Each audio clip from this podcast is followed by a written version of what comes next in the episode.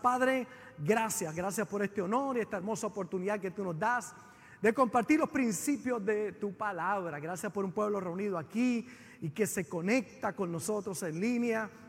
Te pido, mi buen Dios, que la palabra que voy a hablar eche raíces, profundice en cada corazón y en cada conciencia. Declaro que ni uno solo quedará sin recibir la recompensa de ella y que usas este vaso de barro para que el tesoro que está en mí pueda ser revelado a tu pueblo a través de tu hermosa palabra. En el nombre de Jesús. Amén y amén. Hemos estado compartiendo acerca de ganar y perder. Ganar y perder. Una combinación que es una realidad en la vida de todos nosotros. Hemos dicho, ¿verdad?, que para ganar hay que perder. Y mucha gente le tiene miedo a la pérdida sin entender que la pérdida es esencial para la ganancia. Si usted quiere ganar músculo, usted tiene que perder pereza. tiene que hacer ejercicio, tiene que invertir energía para que entonces salga el músculo. Si usted quiere un matrimonio feliz, usted en el momento que le dice sí a su esposa, tiene que decirle que no a todas las demás. Porque si no hay pérdida, no hay ganancia. Y en la vida vamos a encontrar que no importa el área donde usted se desempeñe, usted necesita estar enfocado en lo que quiere ganar y entonces ahí mismo va a descubrir qué cosas tiene que perder para ganar eso que quiere ganar. Y hemos dicho que hay dos tipos de pérdida, ¿verdad? La pérdida por los errores cometidos. ¿Cuántos alguna vez han metido la pata? Levante la mano todos los que han metido la pata. Hemos metido la pata alguna vez, ¿verdad? Y de los errores que cometemos hay una pérdida, ¿verdad? Las malas decisiones que tomamos, pero puede haber una ganancia, lo que aprendemos, ¿verdad? No volver a caer otra vez, no cometer el mismo error otra vez y aprender de esa pérdida. Pero está la otra pérdida, que es la pérdida de aquello que tengo que abandonar por el objetivo de lo que quiero alcanzar. Y esa pérdida es una pérdida consciente, es una pérdida que va a tomar enfoque en nuestra vida, reconocer qué sí queremos para descubrir qué cosas tenemos que dejar en nuestra vida. Nosotros aquí en Puerto Rico tenemos una boxeadora, que se llama Amanda, y Amanda en estos días escribió y dijo, sacrifiqué, mire cómo lo dice aquí, déjeme abrirlo para poder leerlo bien, ok, sacrifiqué mi adolescencia, mi juventud, mis 20 y ahora mis 30 para ser la mejor boxeadora, la mejor atleta y la mejor persona que pueda ser. Ambos me envió eso, Frankie. Interesante. Y cuando me la envió, me dijo, ganar y perder. Hay que perder para ganar. Ella quiere ser la mejor boxeadora, para eso hay que sacrificar muchas cosas. ¿Quieres estudiar? ¿Quieres alcanzar una carrera? ¿Quieres ganar? Necesitas perder. Obviamente vas a perder eh, tiempo con la familia, noches de sueño. Hay cosas que se pierden para alcanzar otras. No puedes tener a las dos. Tienes que saber lo que quieres ganar y entonces no lamentarte por lo que tienes que perder, porque es parte de la ganancia para poder alcanzar aquello que tú quieres. Hoy yo quiero entrar dentro de estos temas de ganar y perder. Ganar y perder, esperar es la clave. Una cosa que debemos perder para nosotros ganar es la desesperación. Ahorita Gaby, en su, una de sus canciones, hablaba de la paz. La importancia de saber que en medio de la crisis, y algo que tenemos que mantener es precisamente la paz. Si usted quiere ganar en la vida, es importante saber que debes perder la desesperación. Necesitas la tranquilidad que solamente Dios puede dar. Porque el que gana sabe que tiene que esperar, que hay que esperar. Me llama mucho la atención Hebreos capítulo 11, el verso 1, que dice, es pues la fe, la certeza de lo que se espera. La fe es la seguridad de lo que se espera. Todo aquel que dice que tiene fe está esperando algo. Usted no puede decir que tiene fe si no está esperando algo. Porque la fe es la certeza de lo que se espera la convicción de lo que no se ve. No lo veo, pero lo creo. No lo puedo ver con mis ojos naturales, pero mi fe, las promesas de Dios, lo va a manifestar al mundo natural. La nueva versión internacional lo dice de esta manera. Ahora bien, la fe es tener confianza en lo que esperamos, es tener certeza de lo que nosotros no vemos. Hebreos capítulo 11, el verso 1, pero la traducción lenguaje actual dice, confiar en Dios es estar totalmente seguro de, de que uno va a recibir lo que espera. Es estar convencido de que algo existe aun cuando no se pueda ver. No lo puedo ver, pero yo lo estoy esperando. Porque todo ganador sabe esperar. Lo voy a repetir otra vez. Todo ganador sabe esperar. Todo éxito tiene algo en común y es que lo que los alcanzan saben esperar. Saben esperar el tiempo correcto. Saben que ese tiempo tienen que echar fuera la desesperación. Dios ordena eh, la tierra en siete días. Lo pudo haber hecho en un nanosegundo, en un parpadear, en un chasquido. Lo pudo haber hecho.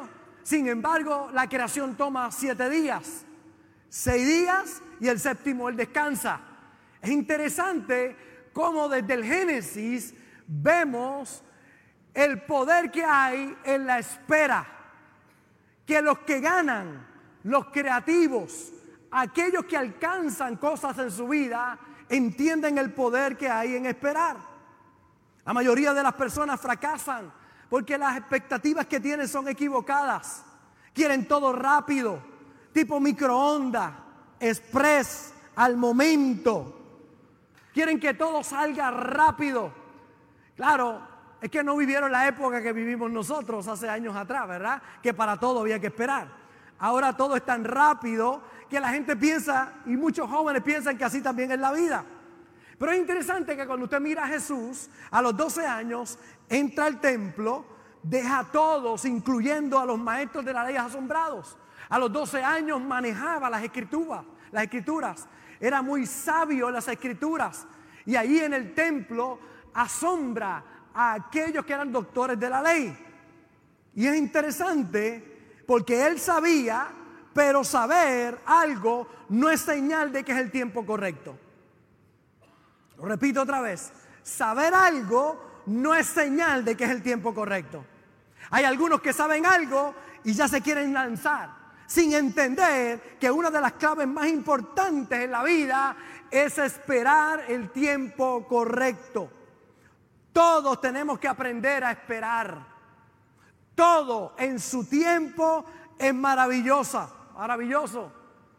Te pregunto, ¿cuántas cosas hemos dañado o retrasado por no esperar? Por no esperar el tiempo correcto. Hay cosas que yo he querido en la vida y Dios me ha dicho, no es el tiempo, tranquilo, espera. Y cuando tú aprendes a esperar y llega la bendición, te darás cuenta que valió el esfuerzo esperar. Pero hay personas que lo quieren forzar todo. Pastor, es que mi marido no viene a la iglesia o mi esposa no viene a la iglesia y entonces lo quieren forzar para que venga a la iglesia. Y yo entiendo, porque mi papá no servía al Señor cuando nosotros le entregamos la vida a Jesús. Y nosotros tratábamos de, papi, ve a la iglesia. Él no quería saber de la iglesia, no quería saber de nada. Todo en su tiempo es maravilloso. Tomó tiempo, pero ¿qué hicimos en este tiempo? Esperamos con paciencia. Dimos testimonio a nuestro papá y llegó el tiempo esperado y en ese tiempo vimos la mano de Dios de una manera especial. Trata usted de comerse un guineo verde Usted coge el guion verde y se lo trata de comer. Ay, qué malo sabe. Pero cuando está maurito, madurito, cuando está bueno, una naranja que usted no se la come en el tiempo correcto, una toronja que no está en el tiempo correcto, pero cuando madura, el aguacate, ¿a cuánto le gusta el aguacate aquí? Ay, qué rico el aguacate. Un aguacate verde no sabe nada. Pero un aguacate maduro, que llegó su tiempo. A mí me regalan aquí unos aguacates que cuando usted los abre son mantequilla. Qué cosa más rica, grande, que parecen, no parecen aguacates, parecen más grandes, ¿verdad? Son enormes. Son cosechados en la tierra prometida. Y me los traen grandes. Y cuando usted abre esos aguacates, Dios mío, allí en la luz de Río Hondo hay alguien que vende aguacate constantemente y abre uno y lo deja abiertito allí. Usted pasa y dice, Padre Celestial, que me coja la luz, que me coja la luz, que pare aquí. quiero comprarlo. Es rico. En su tiempo todo es sabroso, pero algo fuera de tiempo no sabe bien. El arroz, cuando no esperas el tiempo correcto, sabe horrible. Pero cuando todo está en su tiempo, es maravilloso. En mi tiempo había que esperar para todo, había que esperar para el televisor, para que el televisor encendiera. ¿Cuántos tenían televisores que usted apretaba el botón y al jato era que prendía? Ah. Y no había control. No había control. Usted tiene que jalarlo. ¡Clac! ¿Cuántos se acuerdan de eso? Levanten la mano los que se acuerdan de eso. Ahí están los viejos de esta iglesia. ¡Plac! Y había que subirle el volumen. Ahora no, súbelo, bájalo de acá. No, había que pararse. Y si el papá estaba en la casa, párate, vete, bájalo, súbelo. Y era uno el que tenía que ir, volver. ¿ah? ¿Ah? No había control remoto. Uno era el control remoto. ¿Cuántos se acuerdan que cuando usted lo apagaba, hacía como y un puntito? ¿Cuántos se acuerdan del puntito ese? Hasta apagaba, hasta apagaba, apagarse, había que tomar tiempo, ¿verdad? Para que la comida calentara. No había microondas, había que esperar. Había que ponerla en el sartén otra vez, para que calentara, no había forma, no había otra forma, había que esperar. ¿Cuántos se acuerdan del internet? Para que el internet conectara. ¿Cuántos se acuerdan de eso? Ahora no, usted prende internet, ahora eso sale. Pero en ese tiempo había que esperar y usted esperando, espera, espera, espera, espera. Para que conectara a internet. Para todo había que esperar. Por eso tenemos una generación que sabe esperar. Hay que esperar. Y ahora hay gente que se desespera. Porque tienen que esperar un poquito en la luz, en el servicarro. Hay gente desesperada. Hay gente que si se le pasa la luz porque alguien se distrajo, es como una ofensa. Se sienten que, lo, que los ultrajaron. Y tocan bocina. ¡Eh! no puede esperar que pase una luz más. La gente desesperada, total, para llegar a la cosa, hacer nada. ¿A usted no le ha pasado que le pasa a alguien y estén mandado y todo y tú dices, va a llegar un minuto antes que yo? Que Dios te bendiga. Vaya con Dios. Pero es triste. Son los que quieren abdominales rápido. Pastores, ¿qué hice abdominales? Y lo que tengo es dolor en la pipa. Bueno, los abdominales no salen, tienen que seguir dándole, tienen que esperar. Para tener los que yo tengo así, que esto es una cosa marcada, una cosa impresionante. ¿Por qué se ríen? No estoy hablando de Sammy, estoy hablando de mí.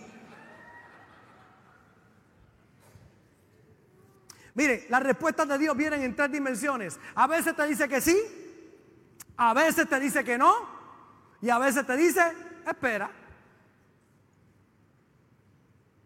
El problema de muchos es que piensan que no, no es una respuesta. No, también es una respuesta.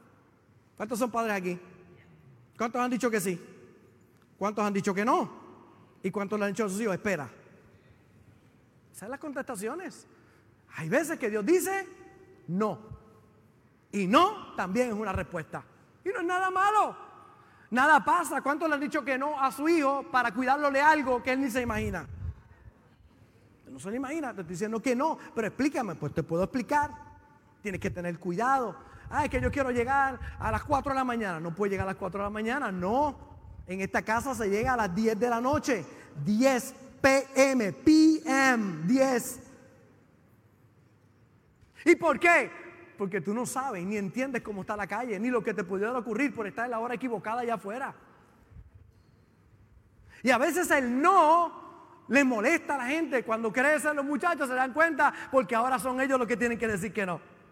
La responsabilidad que uno tiene, ¿verdad? Y en muchas ocasiones encontramos personas que no entienden este concepto. A veces Dios te dice que sí, a veces te dice que no y a veces te dice, espera, no es el tiempo. Cuando usted entiende eso, no se desespera, mantiene la paz.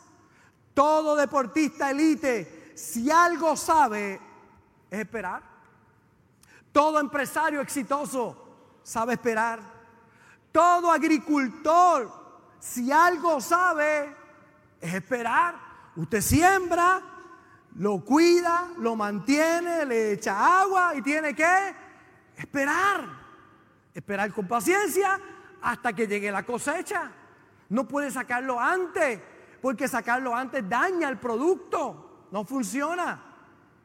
Un pescador de resultados sabe esperar. Usted tira la caña ahí y usted tiene que tener paciencia. ¿Cuántos han ido a pescar y sí han pescado por un catarro en vez de un pez? Usted tiene que tener paciencia, esperar. Y yo veo a esa gente que tira y esperan tranquilo ahí. Yo, ay Dios mío, yo quiero pescar ya, que pesque algo, que pesque algo. Pero hay que saber esperar.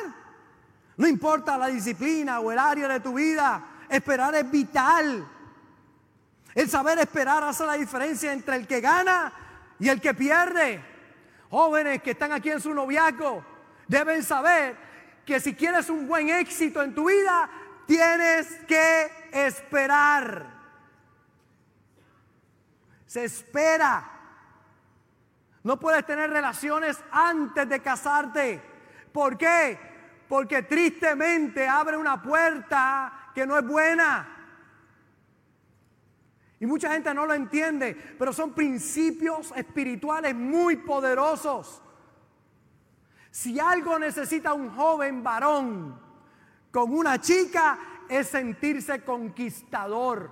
Los hombres somos conquistadores por naturaleza y cuando llegan las cosas fáciles no las sabemos apreciar. No tique, no Londri. Compromiso primero. Cuando hay compromiso, habrá satisfacción en lo que tú haces. Por eso encontramos tantas jovencitas con sus corazones rotos. Porque tristemente dieron su virginidad. Entregaron lo más importante en su vida a una persona que ahora no la sabe apreciar. Porque una vez te usa, desaparece. Pero la chica que sabe esperar. La pastora y yo sufrimos muchas tentaciones, pero gloria a Dios que esperamos hasta el matrimonio. Y esa noche fue maravillosa. Aleluya, de recompensa. Pero en ese tiempo todo lo que se predicaba era Cristo viene, Cristo viene. Yo decía, no venga, no venga, no venga, Señor, no venga, no venga, Padre, por favor, no venga todavía. Señor, todavía no venga. Estamos hablando de 34 años atrás. Era ahí, ahí viene ahora, ahí viene ya. Y está por llegar. Y yo, aguanta, aguanta, aguanta. Estoy esperando, Señor, que valga el esfuerzo, la espera. Por favor, Cristo de la gloria. yo le hablo con todo mi corazón. Pero la espera vale el esfuerzo. Porque llega la recompensa en tu vida. En la vida hay cosas que te va a tomar tiempo, pero vale el esfuerzo esperar. Una palabra fuera de tiempo puede ser mortal. Una corrección en el momento equivocado puede ser desastrosa. Usted nota que cuando el hijo pródigo llega a la casa, había tomado toda la herencia, la había malgastado en vicios, en mujeres, en tantas cosas. Cuando llega a la casa, usted se da cuenta que el papá no lo regaña. Pastor, ¿y qué gustaría? Yo quisiera meterle con la vara. ¿Qué hace el, el papá del hijo pródigo? Dice que cuando lo vio de lejos, corrió hacia él. Y el niño corrió hacia su papá. Hay una versión que dice que le dio mil besos. Mil besos. ¿Usted que darle mil besos? Mil besos. Y el niño lo primero que le dice, papá, he pecado contra el cielo, contra ti, no soy digno de ser llamado tu hijo, hazme como uno de tus jornaleros. Y el papá dice, maten el becerro gordo, póngale nuevo vestido, nuevo anillo, nueva sandalia y vamos a hacer fiesta, que mi hijo que estaba perdido ha regresado a casa. El impulso de nosotros es que lo voy a regañar, le voy a decir cuatro cosas, le voy a meter una pescosa. Ese es nuestro impulso.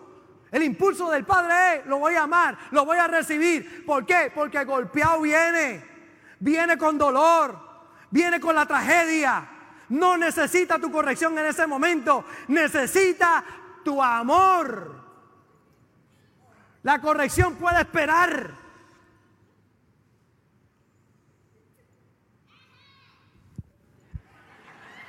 Y lo dijo un niño Le está predicando a su papá ahí.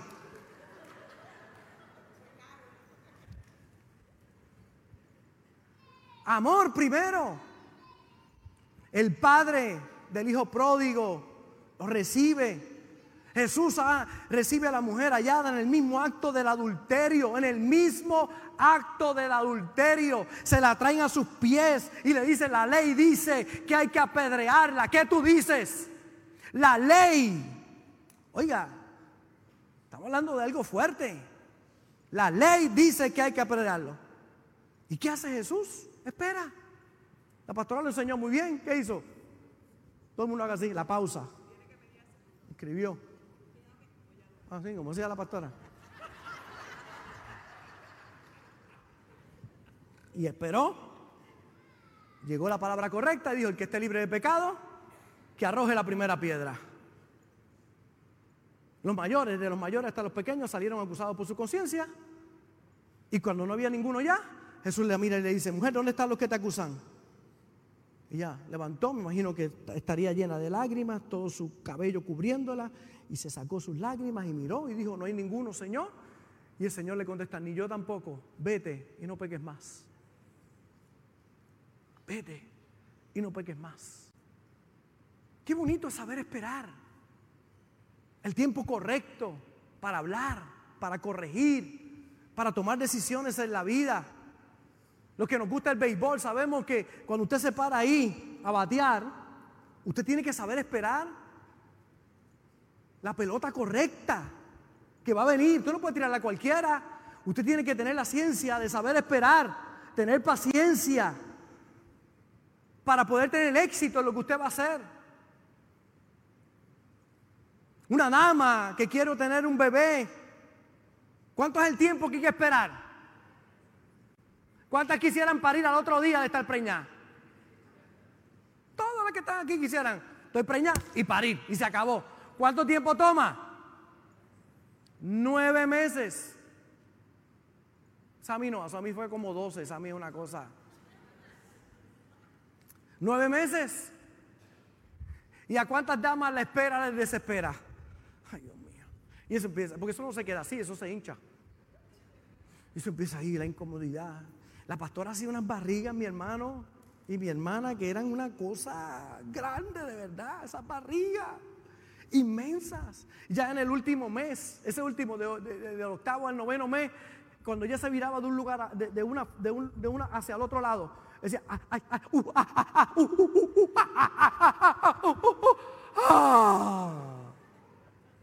Así era. Pasaban 15 minutos.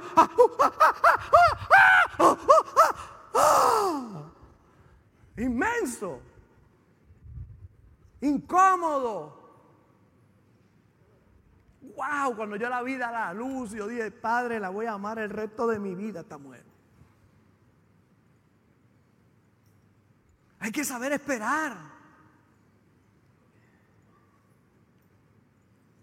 Recuerdo que una, cuando fuimos a, ella fue a dar luz a, a, Nicole y la pastora llega a parir, pero todavía no, no, ha, no, ha, dilatado ni nada. Es que llegó el tiempo y hay que sacarlo, el baby, ¿verdad? Entonces llegó a parir ella y llega a parir. Eh, y entonces le ponían la pitucina, ¿verdad? para provocarlo. Pero ella llegaba maquillada y toda la cosa y decía, ¿ya qué viene? ¿A parir? ¿Cómo? Que el doctor me mandó, hay que parir. Y llegaba allí y entonces a veces se tardaba. Y entonces yo en uno me, me metieron adentro allá, estuve con ella y de momento me dio hambre, había hambre, estábamos ya bastantes horas allí y me dio hambre. Y, yo sabía que no se podía entrar comida, ¿verdad? Después que tú entras no puedes salir porque si no te quitan la bata, te no, no puedes. No. Y entonces yo le digo al doctor, doctor, eh, mandé a pedir pizza. Y me dijo, es que no se puede mandar a pedir pizza, no se puede. Y yo, bueno, yo la mandé a pedir. Y me dijo, bueno, pues ya esto la pidió, yo, yo, yo lo voy a, le voy a dar el permiso para... Y yo no había pedido la pizza todavía, yo ya por fe que la estaba pidiendo. Llegó la pizza y la pastora ya, ya habían empezado los dolores y nosotros comiendo pizza. ¡Aleluya! Y ella tuvo que esperar, bendito. Esperar para dar la luz allí. Mire, si nace antes, es peligroso. Si no quiere salir, también es peligroso. Hay un tiempo para eso. Usted sabe que una mamá elefante, ¿cuánto tiempo le toma esperar a una mamá elefanta? 22 meses, casi dos años. Pero cuando sale el baby, sale completo y puede caminar distancia larga, acabadito de salir. Sale con, libreta, sale con bolígrafo, sale con calculadora. ¿Está ready? 22 meses, imagínense. Pero cuando sale, sale un elefante. No sale nueve libritas en nueve meses. No, no, sale, sale un elefante. Un rinoceronte le toma 17 meses. Una jirafa, 15 meses. Porque lo que se forma el cuello debe tomar como cuatro meses nada más que el cuello. Un cerdo, casi cuatro meses. Un perro, dos meses. Una ratona, el embarazo dura 20 días. Hay personas que quieren un bebé elefante pero no quieren el, pero, pero quieren el tiempo de ratón. Si tu sueño es grande y es un sueño de elefante, 20 días no da. Porque en 20 días lo que sale es un ratón. Entonces hay gente con visión de elefante, pero quieren parir en 20 días. Y entonces lo que para es un ratón. Dice, yo no sé por qué no me salen las cosas, pato, porque no sabes esperar. Lo que estás pariendo son ratones. Porque lo quieres rápido. Y entre la promesa y la provisión hay un tiempo de espera. Algunos le llaman las tres P, promesa, problemas y provisión. Y entre la promesa y la provisión hay problemas. Es el tiempo de espera que todos necesitamos tener. Una generación desesperada no pudo entrar a la tierra prometida. Tristemente se desesperaron y no entraron a la tierra prometida. José, entre la casa de su papá y ser el segundo en Egipto, tuvo que esperar. De hecho, en uno de sus procesos, el copero del rey, luego de su sueño interpretado y restaurado en su, en su puesto, se acordó de José dos años después José le interpreta el sueño en la cárcel y le dice, tú serás puesto una vez más como copero del rey. Te acusaron injustamente y el sueño que has tenido, la interpretación es esta. Volverás a ser el copero del rey. Volverás a tu posición. Pero cuando vuelvas, le dijo José, acuérdate de mí, por favor, que estoy aquí en la cárcel. El hombre le restituye su puesto, lo sacan de la cárcel. Ahora es el copero del rey y por dos años se olvida de José. Pasaron dos años. A los dos años el rey tiene un sueño, nadie lo puede interpretar. Y el copero, que está muy cerca del rey, dice, yo conozco a alguien que interpreta sueños dos años después. Se llama José y está en la cárcel, pues mándelo a llamar. Y ahí es que sale José. Pero tuvo que esperar. Hay tiempos que son de espera. Dos años, 104 semanas, 730 días de incertidumbre. De hecho, entre que José sale de la casa del padre vendido por sus hermanos, hasta que llega a ser segundo en Egipto son 17 años. 17 años. Esperando algo que le prometieron y que no ha llegado. Y aunque el copero se olvide de ti, yo te digo en el día de hoy, Dios jamás se olvida de ti. Dios nunca se olvida de ti. Tranquilo. Génesis capítulo 41, verso 14 dice, entonces Faraón envió y llamó a José y lo sacaron apresuradamente de la cárcel y se afeitó y mudó sus vestidos y vino a Faraón. Y dijo Faraón a José, yo he tenido un sueño, no hay quien lo interprete, mas he oído decir de ti que oyes sueños para interpretarlos. Respondió José a Faraón diciendo, no está en mí, Dios será el que te dé respuesta propicia a Faraón.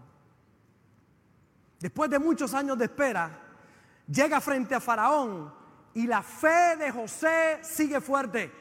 Hay gente que el tiempo de espera renegan de Dios, reniegan de Dios. Hay, hay gente que en el tiempo de espera se amargan.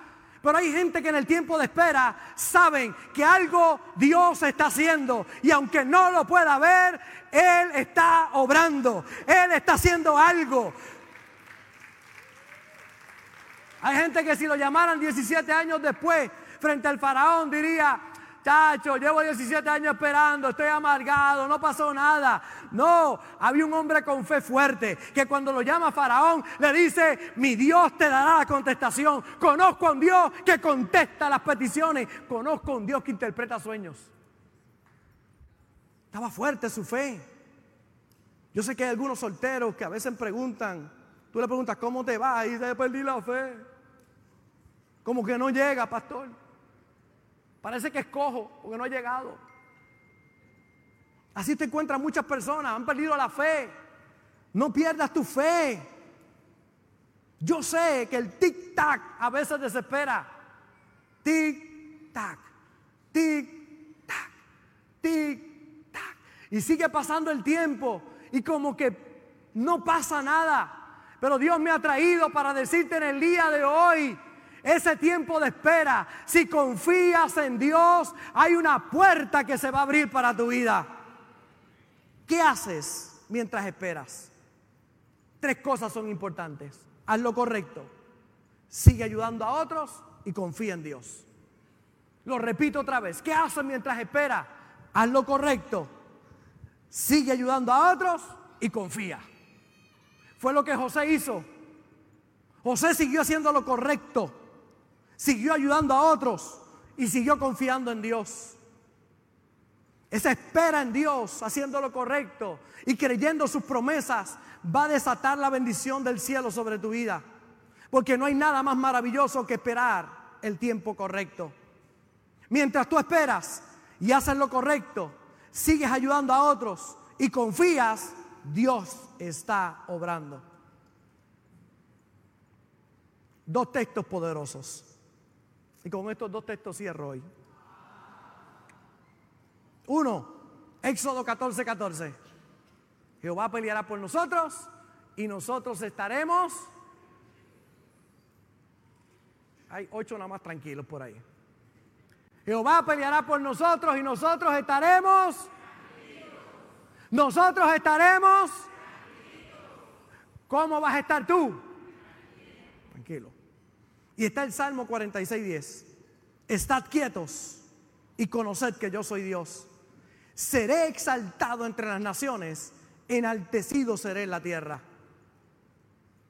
Quietos en relación a lo que tú no puedes hacer. Voy a repetirlo otra vez con mucha calma. Quietos es en relación a lo que tú no puedes hacer. La pregunta es, ¿estás haciendo lo que tú puedes hacer y confiando en Dios? Porque eso es estar quieto. Le pongo un ejemplo muy claro, muy claro. Hay una pareja que dice, quiero tener un hijo. Dice, somos estériles, no hemos podido tener babies, hemos tratado, ¿verdad? Y no hemos podido tener bebés. Entonces leen estos dos textos, ¿verdad? Jehová peleará por nosotros y nosotros estaremos tranquilos. Pues vamos a esperar al Señor. O leen este texto, ¿verdad? No, este no es. Estar quietos y conocer que yo soy Dios, ser exaltado entre las naciones, enaltecido seré la tierra. Entonces dice, estar quietos y conocer. Sí, sí, tiene razón. La pregunta es, ¿qué es estar quieto? Una pareja que quiere tener babies, tienen que estar juntos. Porque tú no dices, Jehová peleará por mí y yo estaré tranquilo. Está bien, Dios va a pelear por ti, pero tú tienes que estar con tu esposa. Tiene que haber acción, y lo tengo que decir en parábolas, tranquilo. Porque tú no puedes esperar en Dios si no tomas acción. Estad quietos y conocer que yo soy Dios, claro, pero hay algo que la pareja tiene que hacer para que entonces Dios pueda obrar. Entonces, estar quietos no es no hacer nada.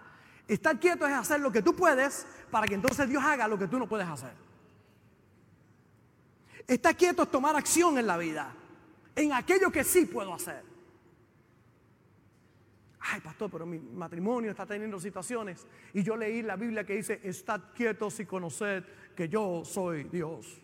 Sí, estar quieto significa, no, no significa que no vas a hacer nada. Estar quieto significa que vas a amar a esa mujer, que le vas a hablar bien a esa mujer, que la vas a tratar con mucho cariño a esa mujer, que la vas a tratar como vaso más frágil, que vas a, honrar a esa mujer, porque tú haces tu parte y Dios hará la parte que tiene para ti.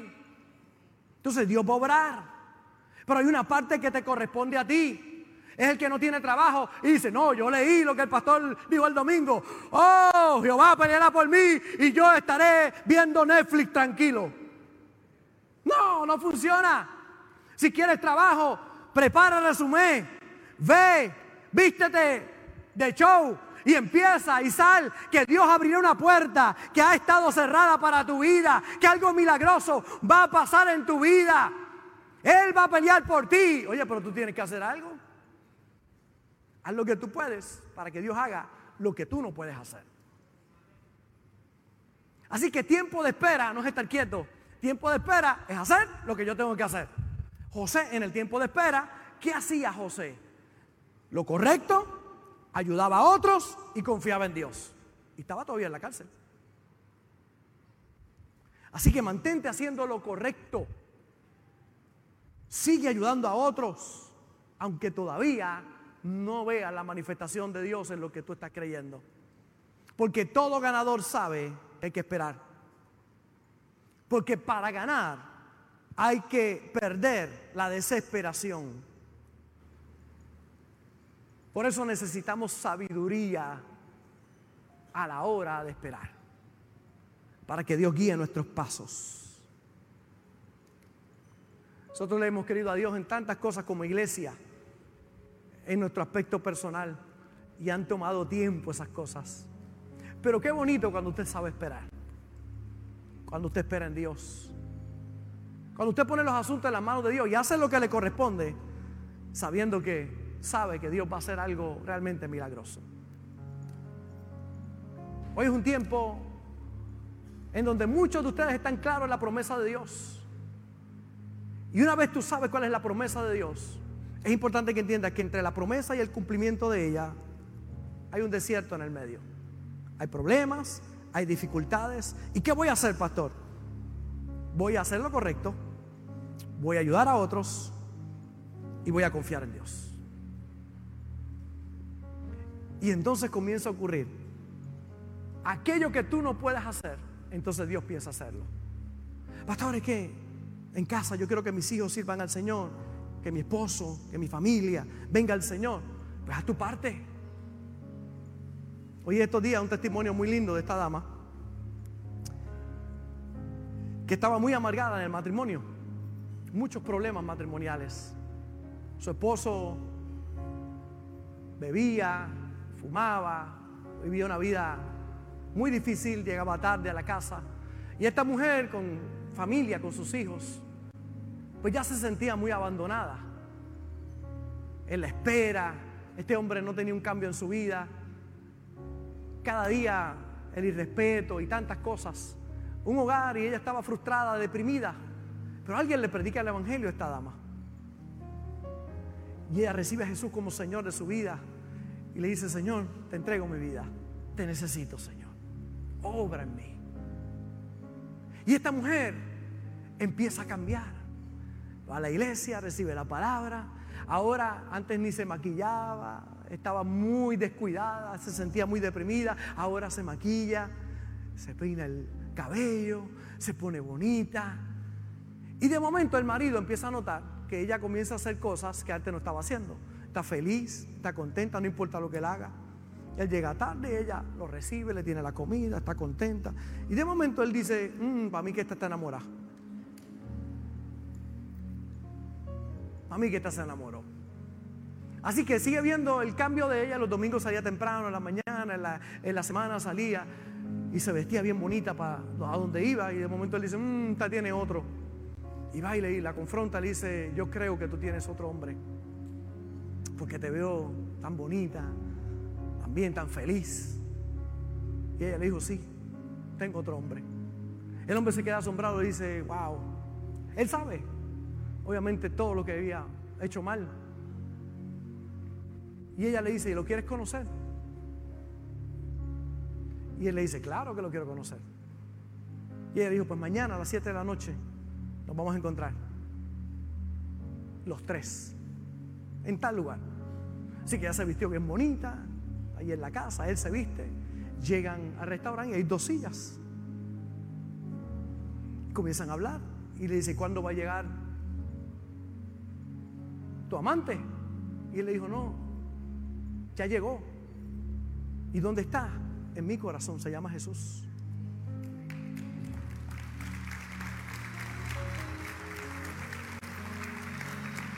Y él le dice, ¿cómo? Le entregué mi vida a Jesús. Y ahora lo amo con todo mi corazón. Y Él es el que me hace sentir feliz, alegre, a pesar de los problemas que puedan haber en casa. Lo amo y estoy muy enamorado de Él. Y también estoy muy enamorado de ti, enamorada de ti. Aquel día empezó a ocurrir algo en el corazón de este hombre.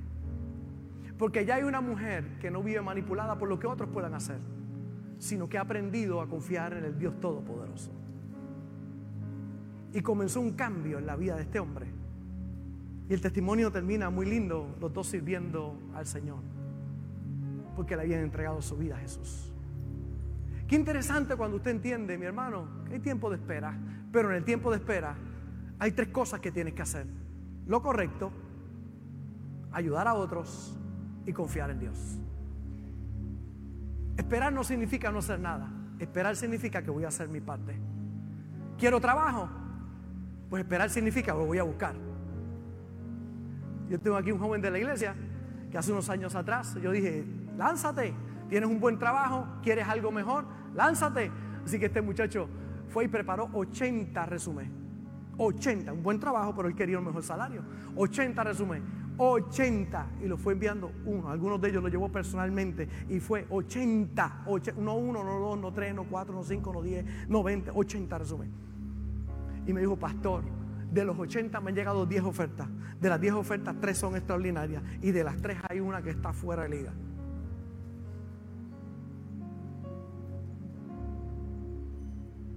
Esperar significa hacer mi parte, hacer lo correcto, ayudar a otros y confiar en Dios.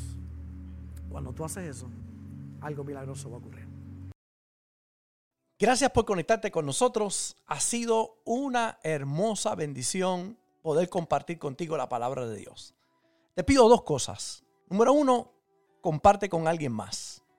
Que otros también puedan ser bendecidos por la palabra. Y número dos, envía tu ofrenda para que podamos continuar llevando el mensaje de fe y de esperanza a tanta gente que lo necesita. Lo puedes hacer a través de ATH Móvil en donaciones, Fuente de Agua Viva Vega Baja, o a través del PayPal, Fuente Vega Baja. Si no das, no pasa nada. Pero si das, Él ha prometido abrir las ventanas de los cielos y derramar bendición hasta que sobre y abunde. Muchas bendiciones.